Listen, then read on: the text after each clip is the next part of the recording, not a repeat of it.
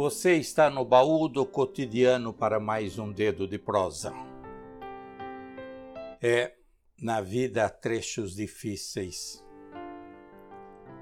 Há momentos de caminhos longo, pedregoso e muita ladeira. Trechos de fardo de peso além das forças de quem carrega e caminha em noite fria e escura. Noite sem lua, sem uma estrela vista sequer nada sinaliza o enigma da senda e nem aponta o norte ao retirante. Caminhos, momentos difíceis sem retorno há, sem atalho, sem sombra para o corpo cansado, sem aporte, sem recursos, sem esperança para a alma que anseia. Só sem destino, só dor solitária, sem farol, sem porto de desembarque à vista. Mas são passagens, são situações, frações, apenas um tempo de contratempo. É zéfiro, é brisa ou vento contrário que sopra mais forte, transtorna, embaraça e aborrece, que agônico e dolorido até parece embrólio sem fim. São coisas da vida comuns aos viventes, viandantes, passageiros insistentes de sendas, cursos e percursos, de sentidos, costumes, vezos e rotinas. Mas esse pesado fardo é seu? Pode ser que não. Arrei este fardo Desça-o do ombro dorido e assente-se junto à bica d'água fresca. Descanse do seu cansaço, alente seu desalento. Nada de desesperação sem sentido.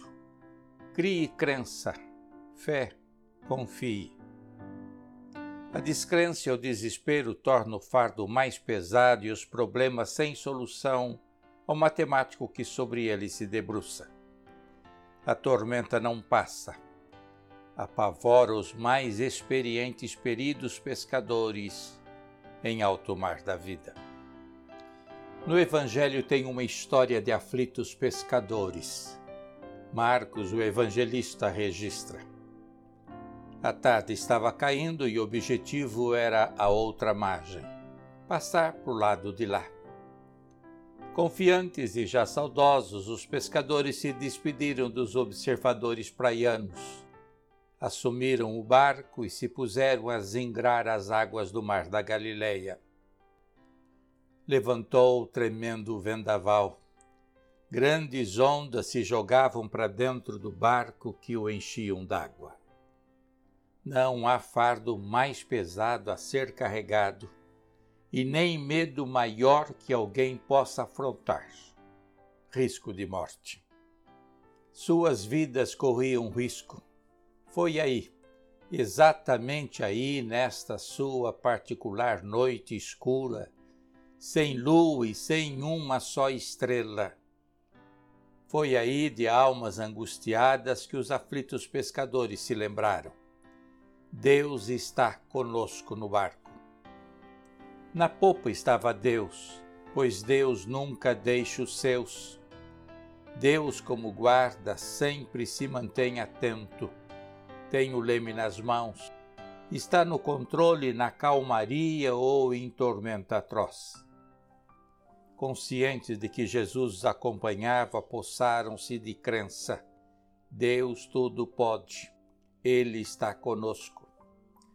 Os operários do mar e da vida recorreram à ação de Deus, presente no mar e na vida.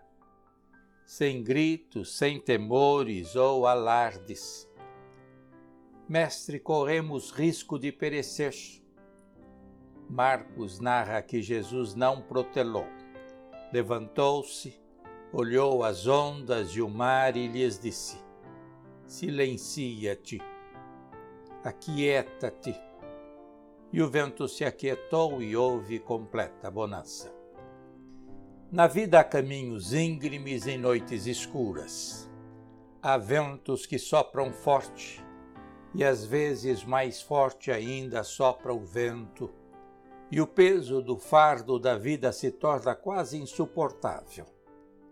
Mas calma, não deixe a desesperança tomar conta e subjugar o remo de sua mão. Não. Deus pode cessar as tormentas que assolam a vida. Creia. Deus está com você. Ele não permitirá que você seja tentado acima do que pode suportar. Juntamente com a dificuldade, Deus dá a força e o escape.